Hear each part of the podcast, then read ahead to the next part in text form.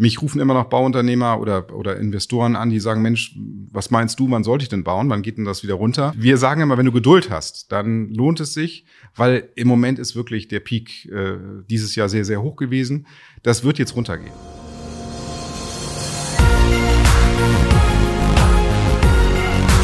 B und P Business Talk. Der Wirtschaftspodcast aus der Metropolregion Hamburg. Präsentiert von Business and People. Hallo, mein Name ist Tobias Pusch. Mit meiner Firma Wortlieferant produziere ich diesen Podcast. Und das hier ist mittlerweile schon unser dritter Besuch bei Alexander Delmis. Alexander Delmis ist der geschäftsführende Gesellschafter der Bauwelt Delmis Heidmann.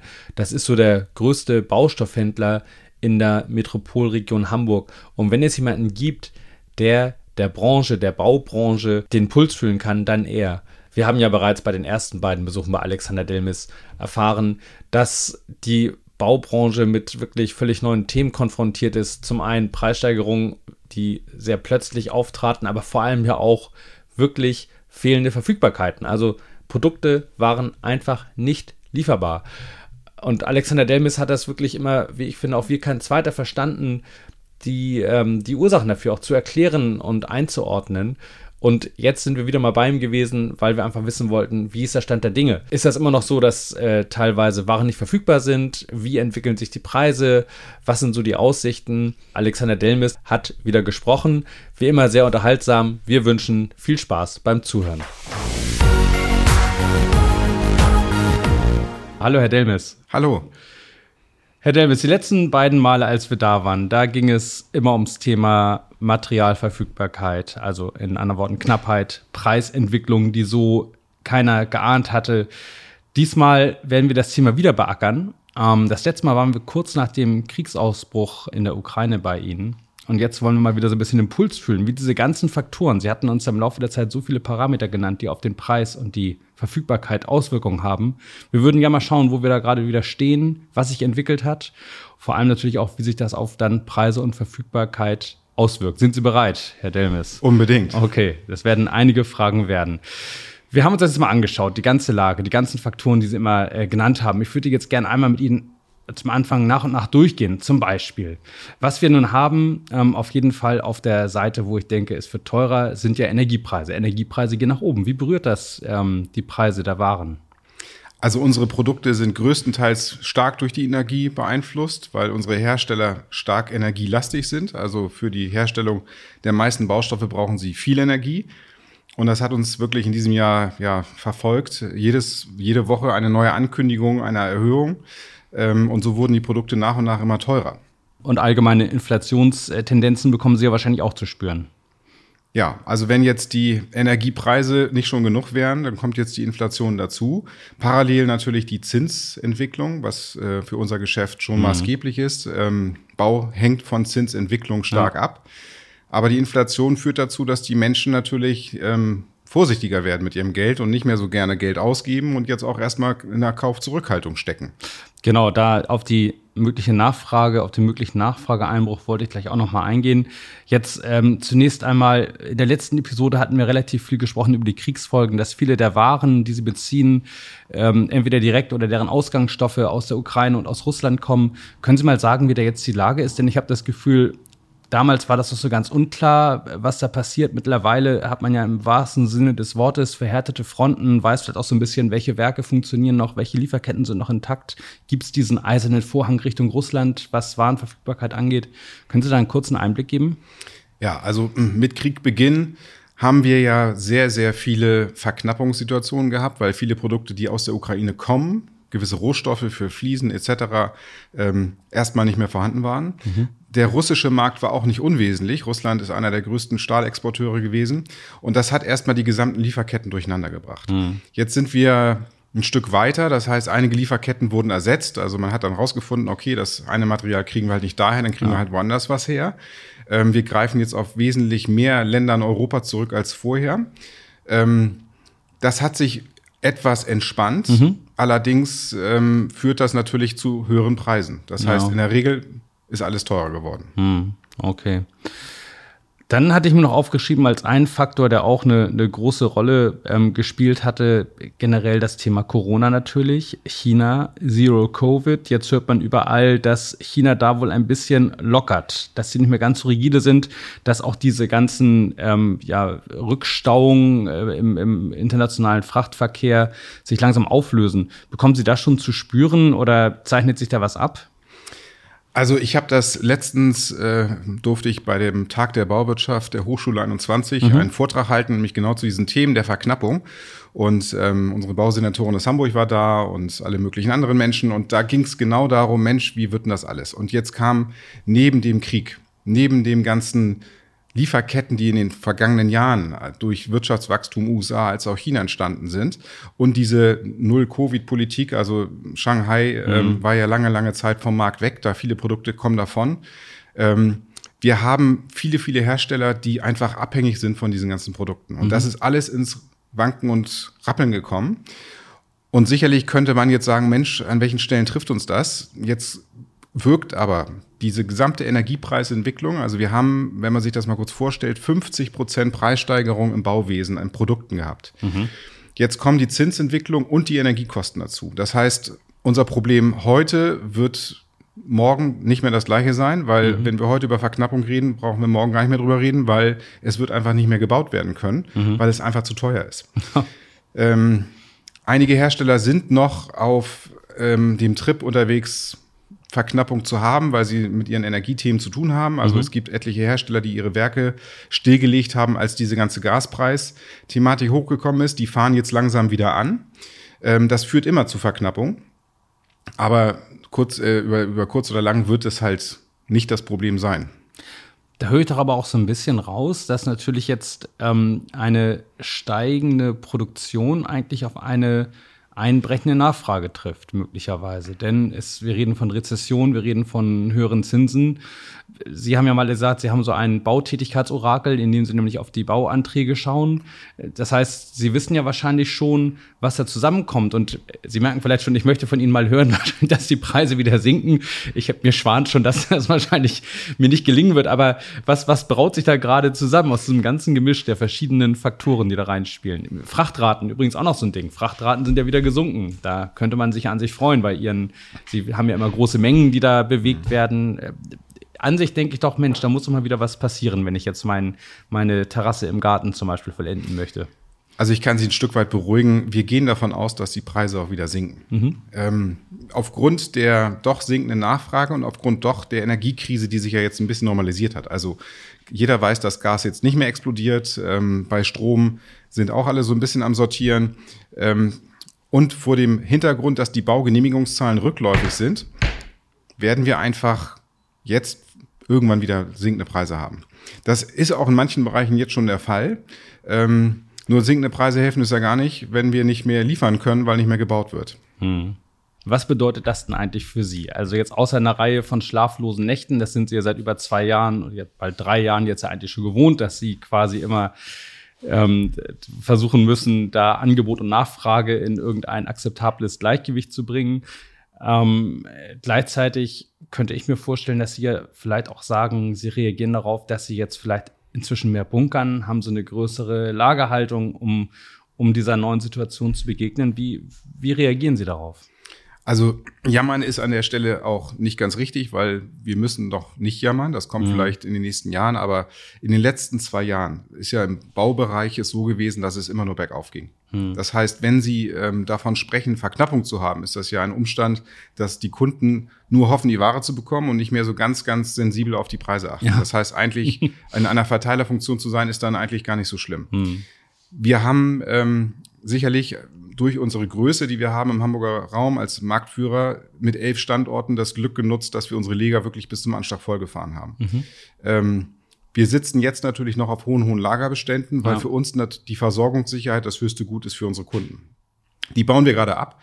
Das heißt, wir machen jetzt die Liga nicht mehr ganz so voll, weil wir wissen ja schon, dass es langsam wieder ruhiger wird. Ja. Das ist jetzt auch zu spüren. Jetzt im November noch nicht muss man ehrlich sagen. Jetzt November ist fast noch wie Sommer für uns. Hier ist noch richtig was los, weil alles das, was jetzt gebaut wird, ist etwas, was vor langer Zeit genehmigt worden ist. Das wird auch realisiert. Trotz der Zinsentwicklung, trotz der Baukostenentwicklung. Nur alles, was neu kommt, das wird es erstmal ähm, schwieriger werden bei der Preisentwicklung und bei der ganzen äh, Zinsthematik, dass es überhaupt rentabel ist, etwas so zu erstellen. Unsere Kunden sagen uns, bis ins erste Quartal 2023 läuft das alles noch mhm. soweit ganz gut an. Und dann wird's ruhig. Okay. Ziemlich plötzlich auch dann, oder? Ist das so eine, so eine Vollbremsung? Die, sind ja begeisterte Autofahrer, glaube ich, also auch Sportwagen. Ist das so zu vergleichen mit einer Vollbremsung auf dem Hockenheimring? Ja, also wenn Sie äh, im Auto unterwegs sind und schnell unterwegs sind, dann ist Bremsen auch was Normales und stark Bremsen ja. gehört da auch dazu. Ah, ähm, solange man die Kontrolle behält, ja. Genau, aber selbst die Banken haben mir letztens gesagt, sie haben auch nicht damit gerechnet, dass die Zinsentwicklung so derart nach oben springt. Mhm.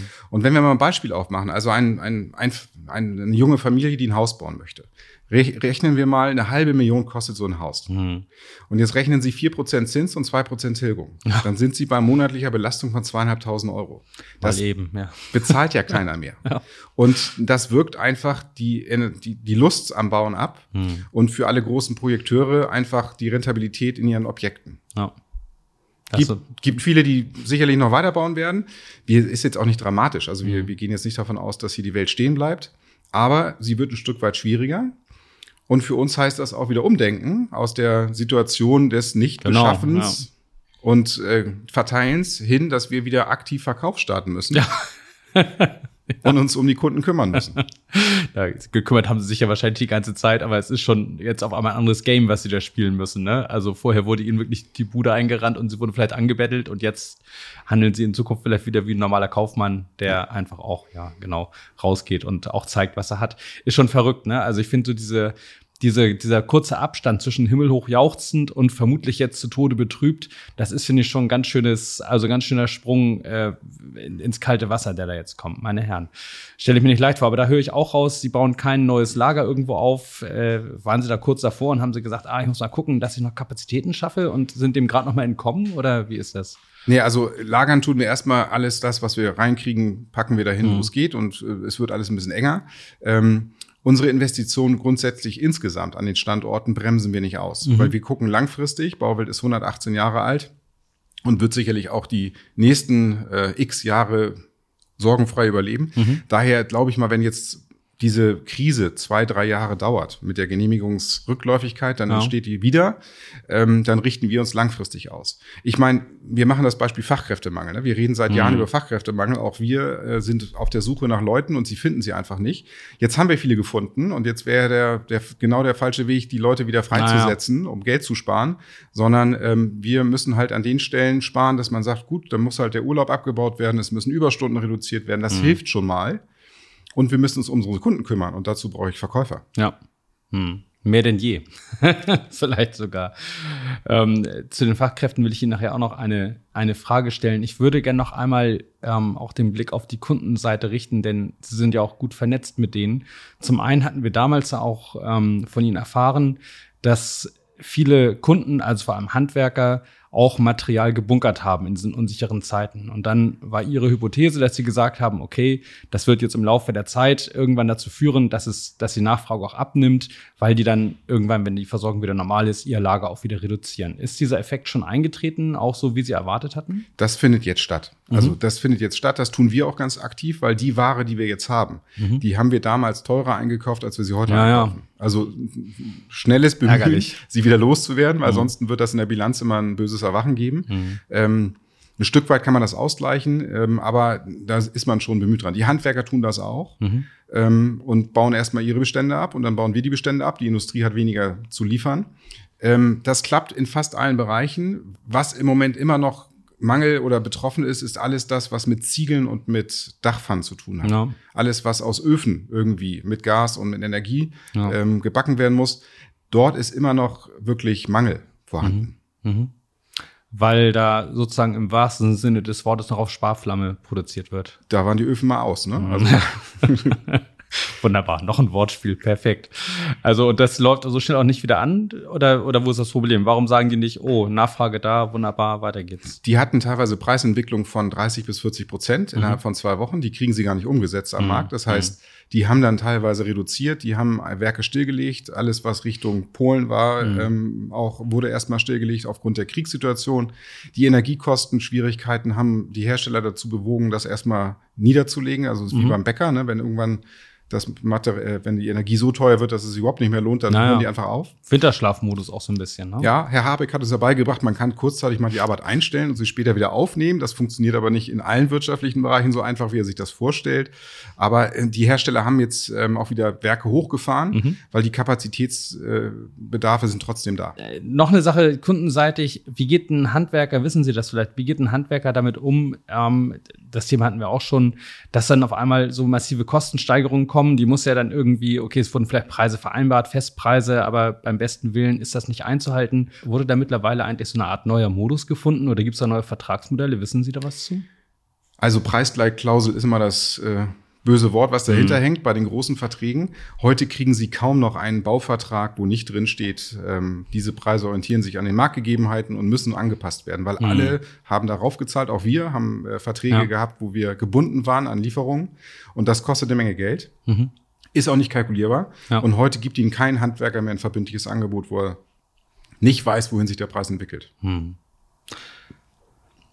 Sie hatten bei unserem Podcast ähm, zu Beginn des Jahres für dieses Jahr eine Preissteigerung von 10 bis 15 Prozent prophezeit für Baustoffe. Jetzt würde mich mal interessieren, wir haben Mitte November, wahrscheinlich können Sie schon abschätzen, wo wir rauskommen. War das einigermaßen akkurat oder hat Ihnen da, wie soll man sagen, das Leben einen Strich durch die Rechnung gemacht? Das kann man so sagen. Also an vielen Stellen ist ein Strich durch die Rechnung gemacht worden. Wir haben es analysiert. In manchen Bereichen bis zu 50 Prozent Preissteigerung. Ähm, Im Mittel über alles kommt man dann ungefähr bei 25 oder so raus. Also Wow. das ist schon ähm, eine nicht unwesentliche Tendenz. Mich rufen immer noch Bauunternehmer oder, oder Investoren an, die sagen, Mensch, was meinst du, wann sollte ich denn bauen? Wann geht denn das wieder runter? wann denn? Ähm, wir, wir sagen immer, wenn du Geduld hast, dann lohnt es sich, weil im Moment ist wirklich der Peak äh, dieses Jahr sehr, sehr hoch gewesen. Das wird jetzt runtergehen. Mhm. Weil wenn nicht mehr der Bedarf da ist, dann haben die Industrien Überkapazitäten und dann senken sie die Preise, um das Material loszuwerden. Und davon gehen wir schwer aus. Also Inflation nicht bei Ihnen. Inflation durch Kaufzurückhaltung ja, aber nicht in den, in den Preisen, nein. Mhm. Okay. Letzte Frage, die ich habe, das war ein Punkt, den hatten Sie im letzten Podcast nur so ganz leicht umrissen oder angerissen. Da ging es ums Thema Fachkräfte, aber auch ähm, Flüchtlinge als Fachkräfte bei Ihnen. Äh, wie ist das äh, gelaufen? Wie hat sich das entwickelt? Äh, Konnten Sie Flüchtlinge anstellen, sei es aus der Ukraine oder aus anderen Ländern? Ja, leider nicht so eine super Geschichte, weil wir haben es nicht geschafft, ansatzweise Flüchtlinge irgendwie zu integrieren. Also es gab weder das Angebot noch die Interessen. Und ist das bei Ukrainern, waren es überwiegend Frauen, das Ja. heißt Frauen in unseren Berufssparten, dann haben die meistens Kinder gehabt, konnten das alles gar nicht gewährleisten. Die sind dann teilweise auch schnell weitergezogen. Ja. Ähm, wir haben nicht einen einzigen Flüchtling wirklich integrieren können, ähm, weil auch die Strukturen und die Angebote gar nicht vorhanden waren. Fachkräftemangel nach wie vor. Also in unserem Bereich fehlen immer noch gute Kräfte. Also nach wie vor stellen wir ein. Ähm, wir gehen jetzt natürlich nicht in die Überkapazitäten, sondern planen einfach bewusst. Aber ähm, ja, das für die Zukunft gewappnet sein ist nach wie vor unser Motto. Wunderbar. Herr Delmis, ich sage Ihnen vielen Dank und bis zum nächsten Mal. Ich bedanke mich auch. Vielen Dank.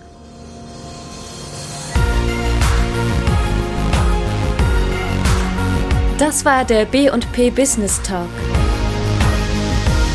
Der Wirtschaftspodcast aus der Metropolregion Hamburg.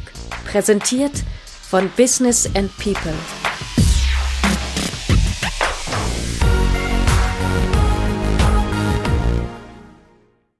Dieser Podcast wurde produziert von Wortlieferant.de